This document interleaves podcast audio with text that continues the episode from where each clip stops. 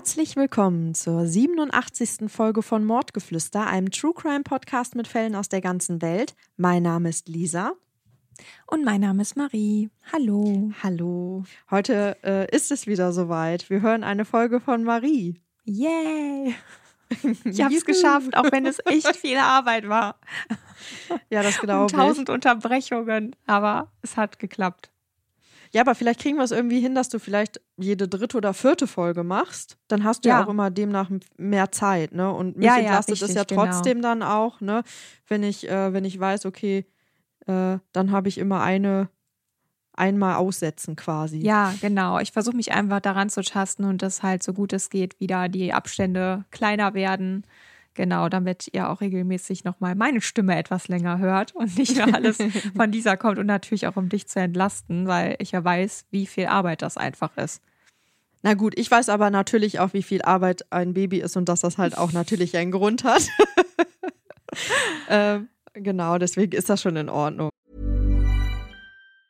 Ever catch yourself eating the same flavorless dinner three days in a row? Dreaming of something better? Well, HelloFresh is your guilt-free dream come true, baby. It's me, Gigi Palmer. Let's wake up those taste buds with hot, juicy pecan-crusted chicken or garlic butter shrimp scampi. Mm. Hello Fresh. Stop dreaming of all the delicious possibilities and dig in at HelloFresh.com. Let's get this dinner party started.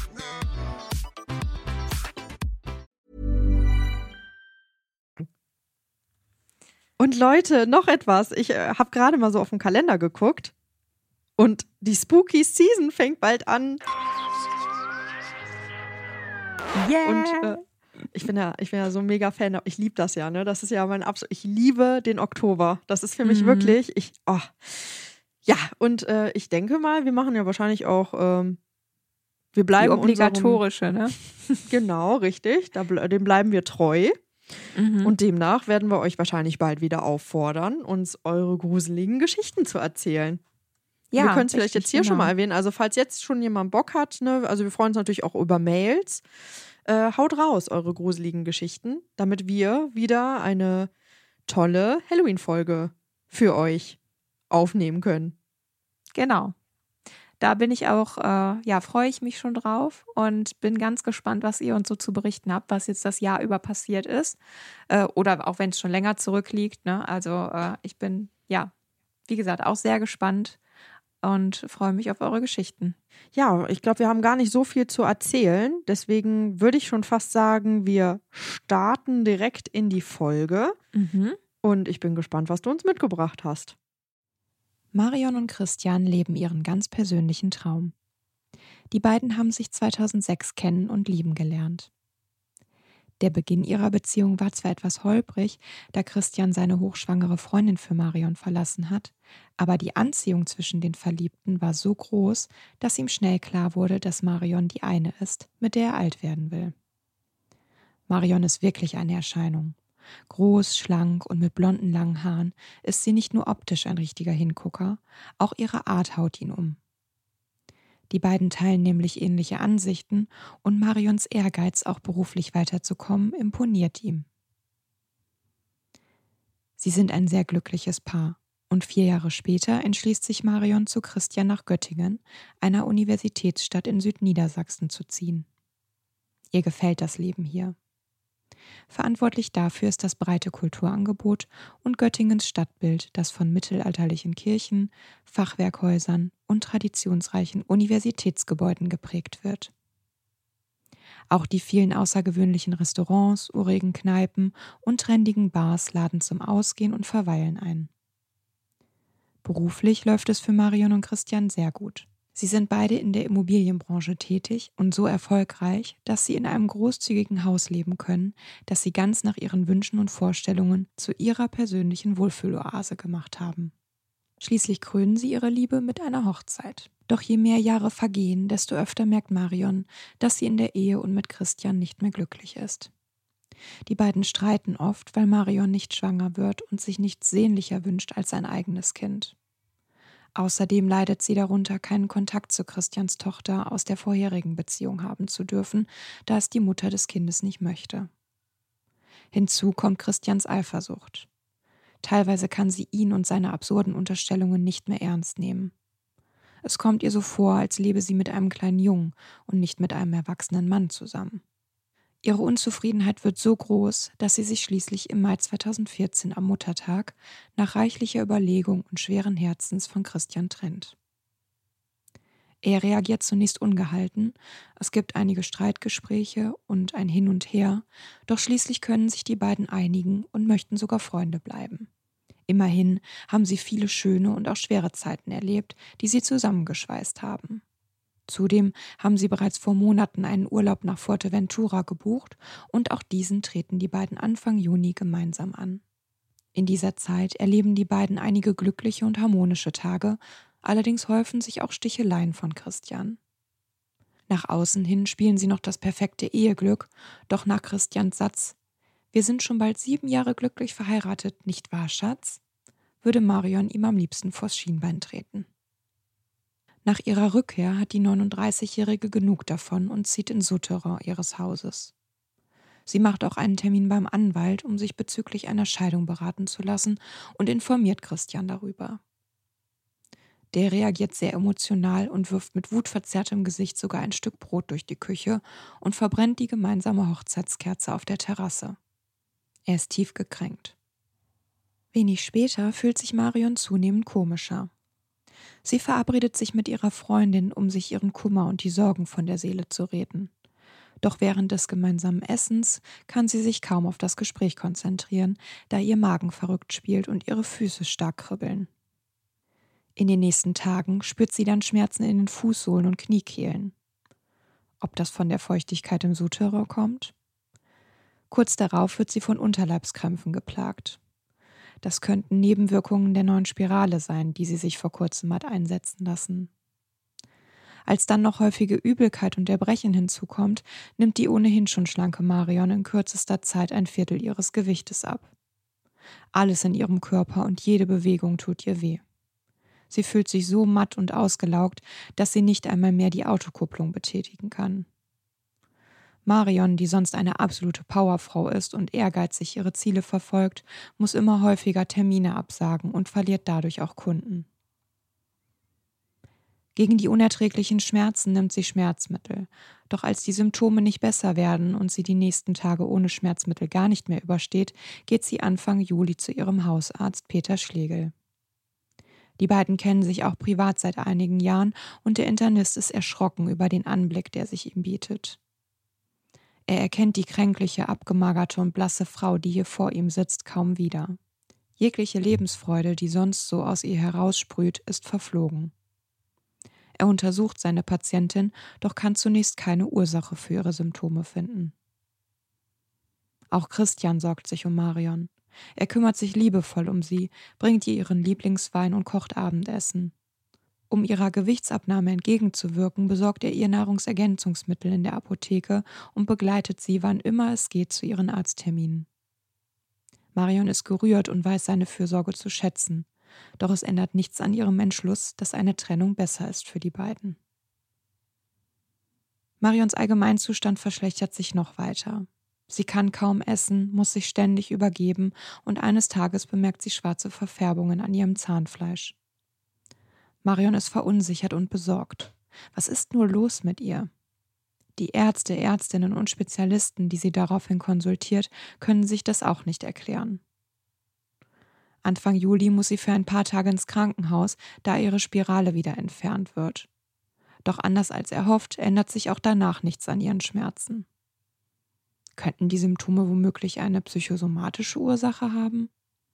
Immerhin sind eine Trennung und Scheidung einschneidende Erlebnisse und nicht unbedingt leicht zu verkraften. Marion beschließt, dass sie etwas Abstand von Christian und dem gemeinsamen Haus guttun könnte und packt mit letzter Kraft ein paar Sachen.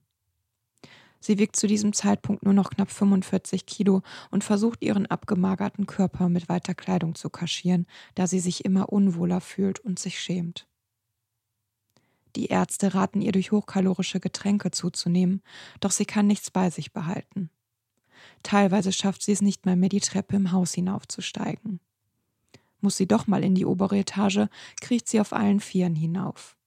Alles in ihrem Körper schmerzt. Jede Bewegung tut ihr weh. Noch bevor Marion das gemeinsame Haus verlassen kann, wird sie im August 2014 erneut ins Krankenhaus eingeliefert. Ihr Zustand ist so kritisch, dass Marion eine Patientenverfügung und ihr Testament schreibt und es noch am Krankenhausbett von ihrem guten Freund Markus, der als Jurist arbeitet, notariell beglaubigen lässt. Auch er leidet unter der Situation.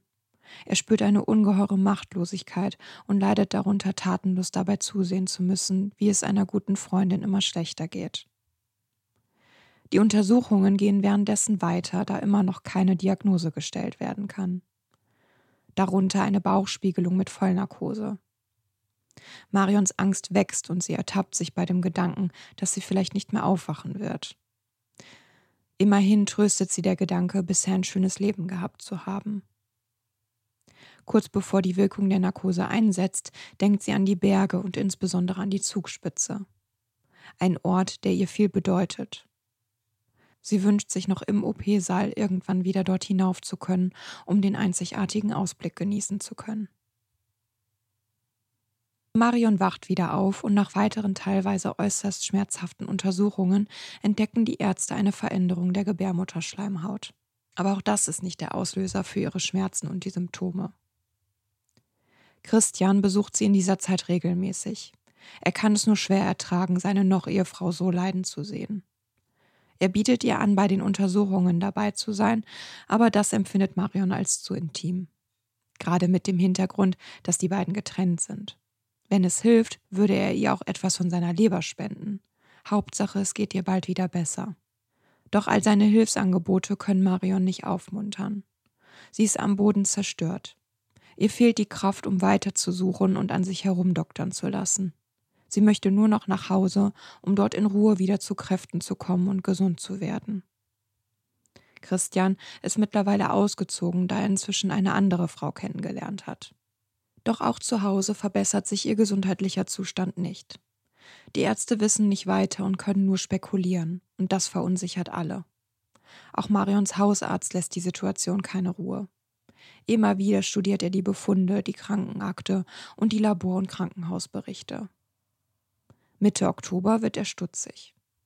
Als er sich die Ergebnisse des großen Blutbildes genauer ansieht, fällt ihm neben einer Anämie, also einer Blutarmut, bei der zu wenige rote Blutkörperchen im Blut vorhanden sind, eine basophile Tüpfelung auf.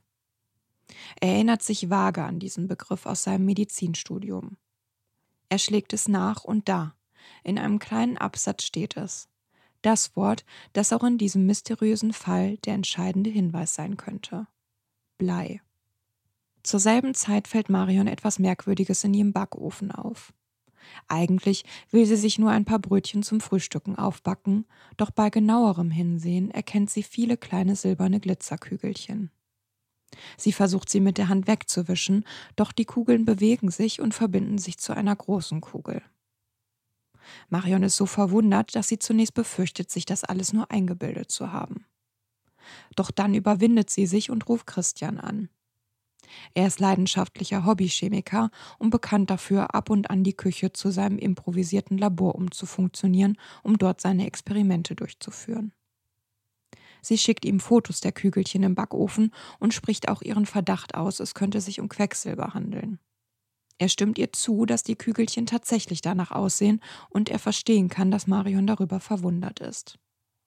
Allerdings bestreitet er vehement, im Backofen experimentiert zu haben. Auch ihrem Freund Markus berichtet sie von ihrer Entdeckung und bei ihm schrillen alle Alarmglocken. Er rät Marion sofort, die Kripo darüber zu informieren, da er sich sicher ist, dass hier etwas ganz und gar nicht stimmt. Als dann auch ihr Hausarzt von einer möglichen Bleivergiftung spricht, da in ihrem Blut eine fast tödliche Bleikonzentration nachgewiesen werden konnte, ist Marion so verwirrt und verunsichert, dass sie ihren Fund im Backofen schließlich der Polizei meldet.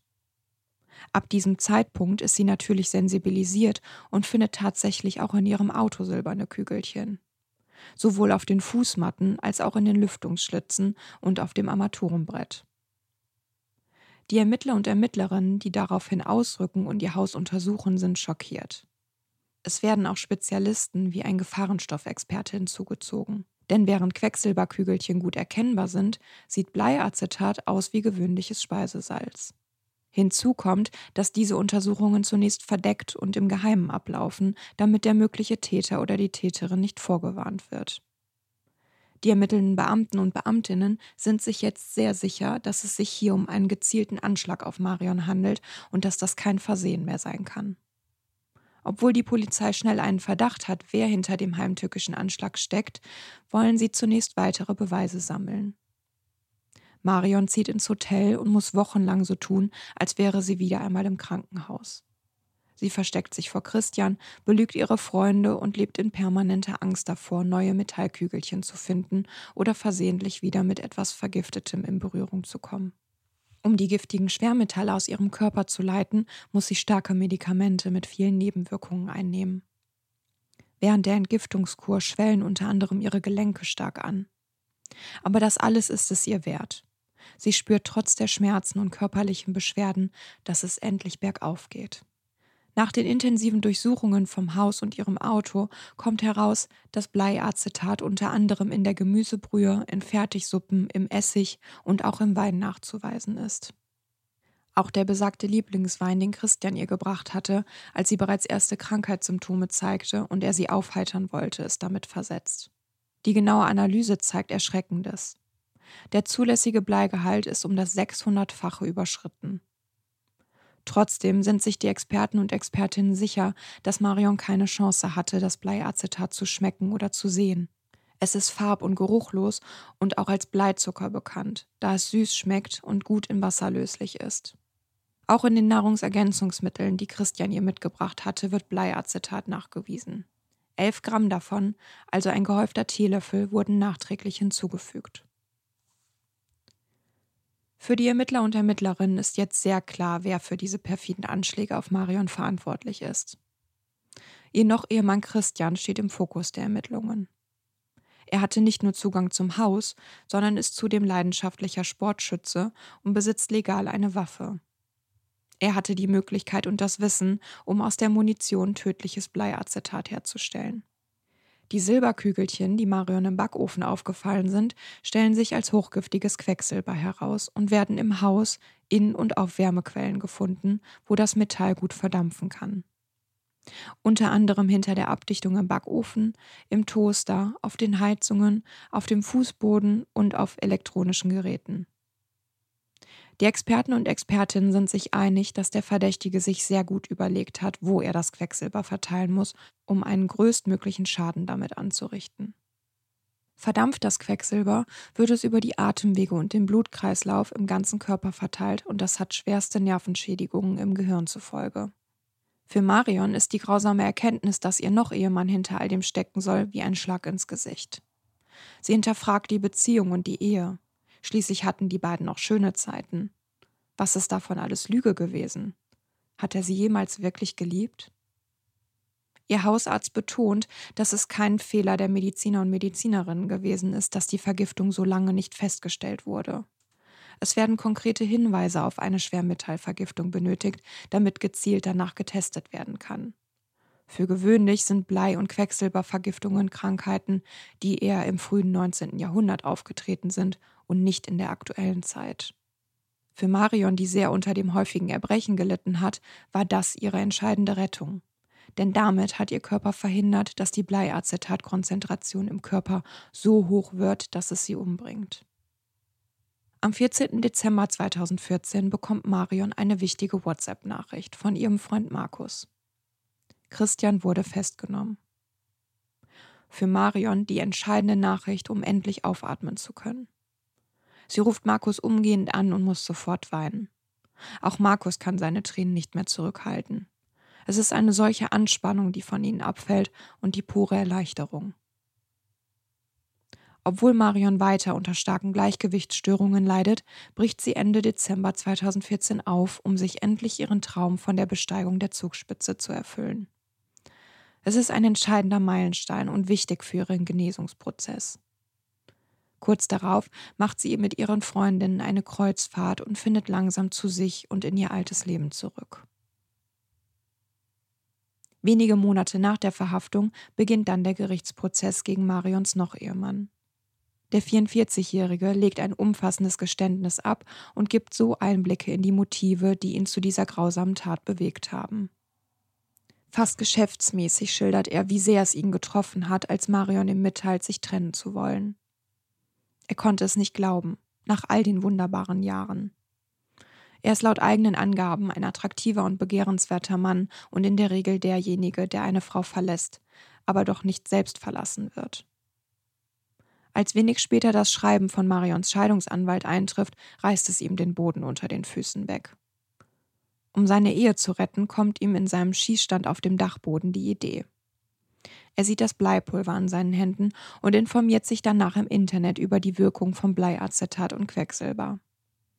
Er möchte Marion mit dem Gift so krank machen, dass er sich um sie kümmern kann und sie merkt, dass sie ihn braucht und bei ihm bleibt. Im eigenen Gartenhaus setzt er dann seinen perfiden Plan in die Tat um. Ungestört legt er hier das Blei aus der Munition in Essigsäure, fügt Wasserstoffperoxid hinzu und verkocht das Gemisch über einem Bunsenbrenner. Die gräuliche Masse zerstößt er zu Pulver. Von jetzt an schlägt er Marion immer öfter vor, ein Glas Wein zu trinken. Jeder von ihnen hat seine Lieblingssorte und in ihrer Flasche befindet sich jeweils eine gute Messerspitze Bleiacetat. Als Marion dann krank wird und sogar ins Krankenhaus muss, denkt er kurzzeitig, dass sein Plan funktioniert. Täglich besucht er sie und kümmert sich, wo er nur kann.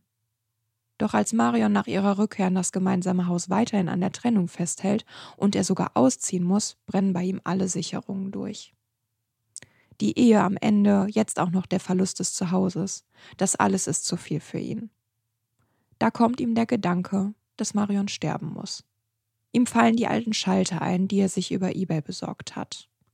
Das darin enthaltene Quecksilber zieht er auf eine Spritze und verteilt es so im Backofen, im Toaster und in den Heizkörpern vom Schlafzimmer, Bad und Büro. Mit weiterem Quecksilber kontaminiert er die Lüftungen und die Fußmatten der Autos. In der Hoffnung, dass seine Frau durch die giftigen Dämpfe bald stirbt, freut es ihn zu sehen, dass es Marion tatsächlich schlecht geht. Im Prozess wird er darauf angesprochen, warum ihm das Bleiacetat nicht gereicht hat und er zusätzlich noch Quecksilber verwendet hat. Dazu sagt er sinngemäß, es ging mir nicht schnell genug. Ich wollte mit dem Quecksilber noch einen drauflegen, weil sie zwar schon auf dem Boden kroch, aber so richtig tot war sie auch noch nicht.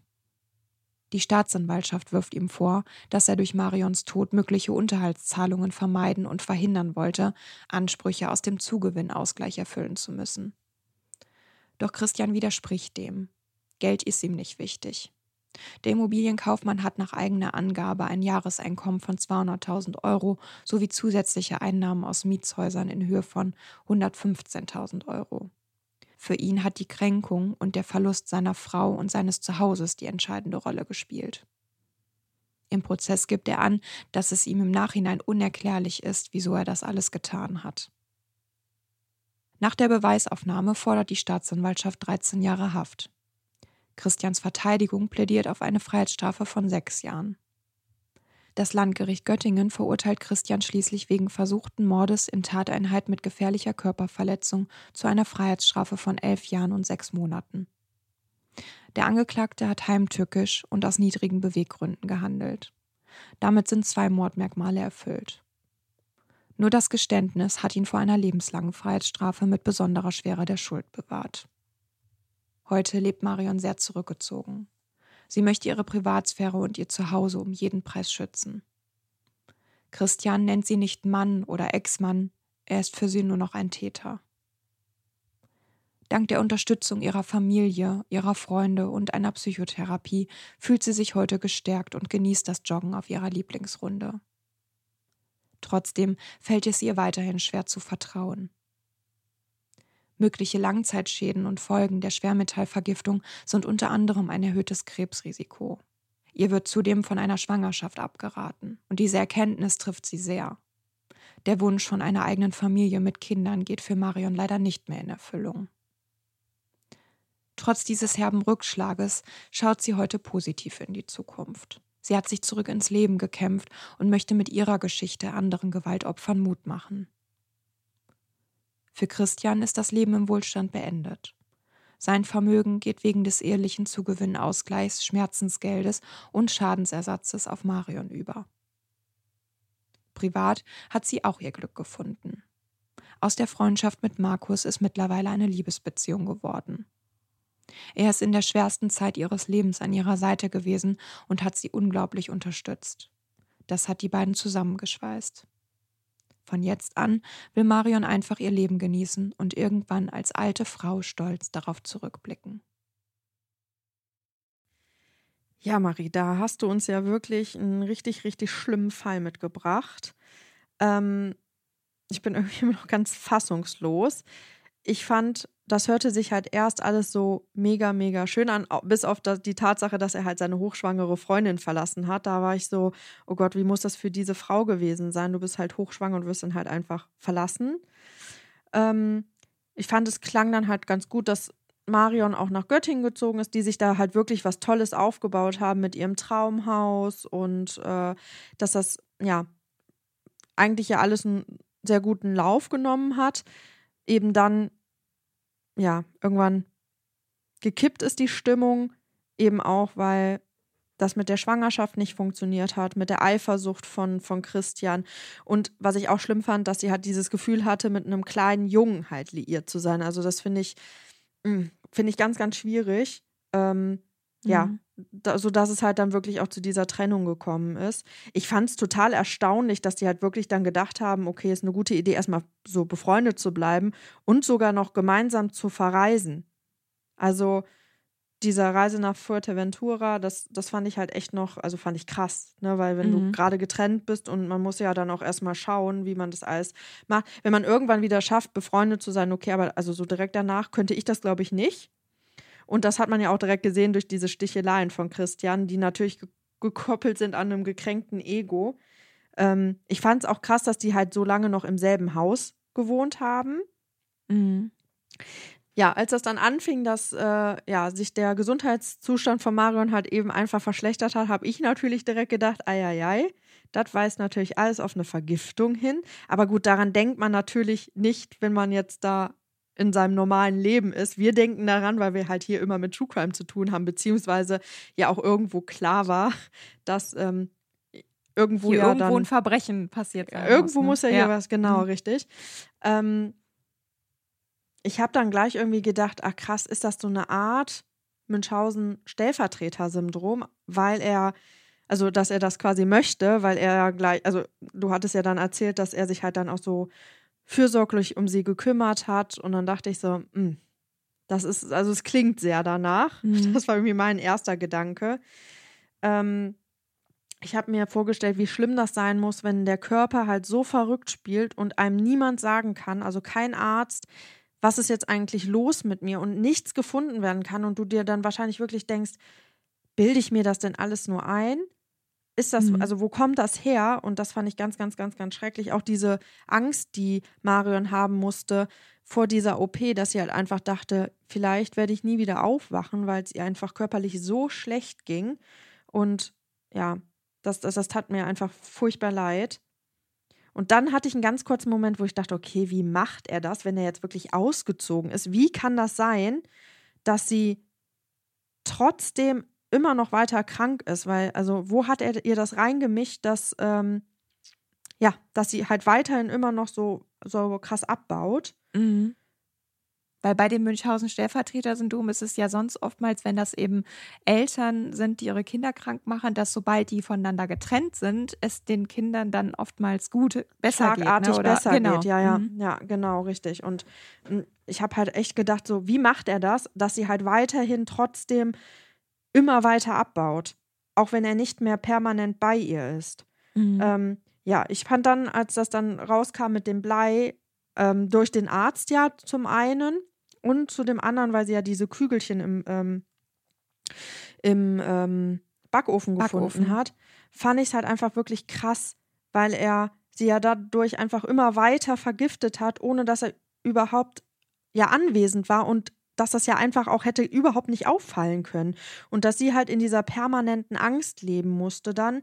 Ähm, und dass halt einfach sämtliche Lebensmittel irgendwie vergiftet waren und eigentlich alles um sie herum. Also wie krass das einfach ist, ähm, dass ähm, er da das halt auch so krass konzipiert hat alles, ne, so auf Heizungen, überall, wo es halt wärmer wird. Ich hatte mich ganz kurz gefragt, wie es sein konnte, dass er halt in dem gleichen Haus gelebt hat und nicht krank geworden ist, aber nachher hattest du, glaube ich, gesagt, dass er die, dass er da, das, was er da gemacht, also dieses ähm, Quecksilber, was verdampfen sollte, eben ähm, erst nachher dahingelegt hatte. Ne? Genau, nachdem er dann ausgezogen war und äh, sich nicht mehr in dem Haus aufgehalten hat. Ne? Ja, genau. Aber die Lebensmittel vorher hat er natürlich schon ähm, ja gut, aber da, die hat er dann versetzt, als er da war. Aber da wusste er natürlich, wo es drin ist. Er hat ja zum Beispiel auch nur ja. ihren Wein damit äh, vergiftet und seinen nicht. Die hatten ja unterschiedliche ja. Lieblingsweine. Ne? Mhm. Genau.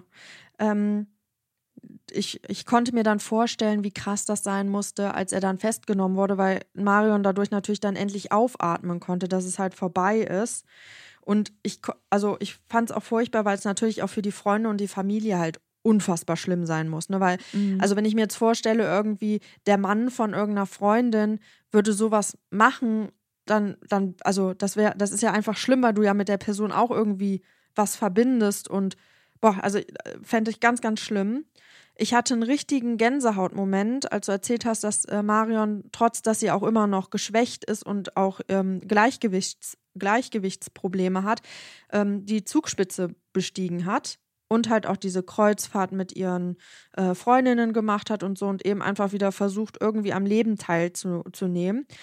Ich habe mir vorgestellt, wie krass das sein muss, dass du wahrscheinlich ja dein Leben lang Vertrauensprobleme haben wirst. Also wenn du vielleicht einen Partner hast und du kriegst einfach nur eine Magen-Darm-Grippe, dass du ja eben dann einfach Angst hast, dass es jetzt wieder passiert. Also mhm. das habe ich mir so gedacht. Ich fand ähm, das Motiv einfach ganz, ganz, schreck, äh, ganz, ganz schrecklich. Es ist ja ein Femizid, also er, er wollte ein Femizid begehen und das halt einfach nur, ja, Aus wegen seinem Stolz Ego. irgendwie. Ja. Ähm, also erstmal war ja seine Intention, glaube ich, die Ehe zu retten, was ich halt, ja, also ganz, ganz furchtbar finde. Also er wollte halt einfach, dass sie merkt, dass sie ihn braucht. Und das ist ja, ja. irgendwo auch äh, dieses Münchhausen-Stellvertreter äh, ja. äh, Münchhausen-Stellvertreter-Syndrom. Und ich werde halt auch nie verstehen, wie so man so etwas macht, wenn sich halt jemand von einem trennt. Also das finde ich irgendwie Natürlich ist das immer schlimm und Liebeskummer ist wirklich auch dramatisch und es geht einem wirklich schlecht. Aber also wie man dann auf diese Idee kommen kann. Ich fand die Strafe gerechtfertigt, also elf Jahre und sechs Monate für versuchten Mord, weil eben ja auch Mordmerkmale, zwei Stück, ähm, ähm, ja, festgestellt werden konnten, finde ich, finde ich, also finde ich gut. Mhm. Das ist halt auch ein, ein Zeichen.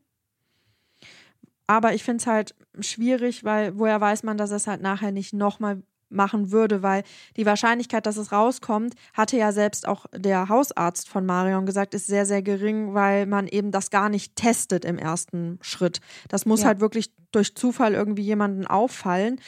Und ja, dann könnte man es wahrscheinlich ja überhaupt nicht äh, ähm, ja, nachweisen. Was ich ganz, ganz schlimm finde, ist, dass äh, die Marion wirklich einen Kinderwunsch hatte und dadurch jetzt halt eben ja nicht mehr schwanger werden sollte, was mir halt unfassbar leid tut. Mhm. Aber was ich halt wirklich schön fand, und das hatte ich mir ganz kurz erhofft, als du gesagt hast, dass die beiden am Telefon geweint haben, als es endlich vorbei war. Da war, da habe ich mir wirklich gehofft, dass es mit Markus was wird. Und das ja. fand ich halt natürlich besonders schön, weil das irgendwie dann doch noch ein Happy End hatte und ich hoffe halt, dass die beiden ganz, ganz langes, tolles Leben miteinander führen und ganz tolle Dinge erleben und ja, Marion eben auch vielleicht durch Markus das Gefühl hat, dass sie jemandem wieder vertrauen kann. Mhm. Ja. Ever catch yourself eating the same flavorless dinner three days in a row? Dreaming of something better? Well, HelloFresh is your guilt-free dream come true, baby. It's me, Kiki Palmer.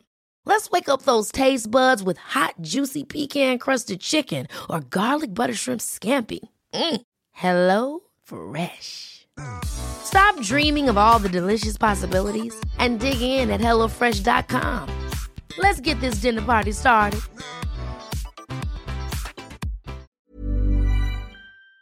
Ja, ja das äh, kann ich nur bestätigen und ich war auch total schockiert, währenddessen ich diesen Fall recherchiert habe und habe auch gedacht, das kann doch alles nicht wahr sein. und fand es halt tatsächlich auch so erschreckend, dass eben nicht herausgekommen wäre, wenn der Hausarzt nicht eben diese Eingebung gehabt hätte und diese Erinnerung daran, dass er das in seinem Studium schon mal ähm, gelesen hat. Ja, und dann eben darüber herausgefunden hat, dass sie mit Blei vergiftet wurde. Was war deine Quelle? Ja, tatsächlich waren das auch äh, Zeitungsberichte und es gibt dazu ein Video äh, und da spricht die Marion tatsächlich auch und auch Markus sieht man da.